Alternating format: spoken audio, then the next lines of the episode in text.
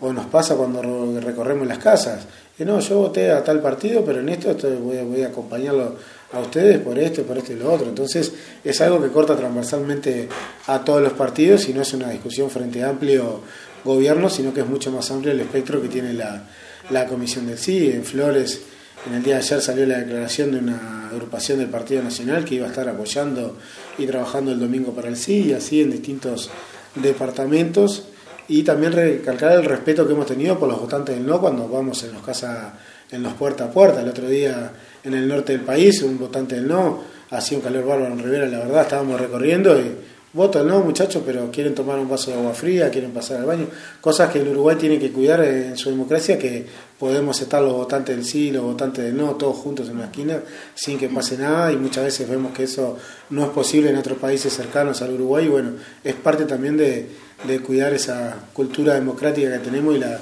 y la democracia fuerte que tenemos, que, pero eso hay que cuidarlo día a día y creo que más allá de las diferencias en este, en este referéndum se ha respetado eso, más allá de algunos legisladores en los últimos días han salido con chicanas o con insultos o agravios hacia distintos militantes, pero creo que eso no le hace bien ni a un lado ni al otro y creo que habla más de las personas que lo hacen de, que, de lo que lo reciben. Así que bueno.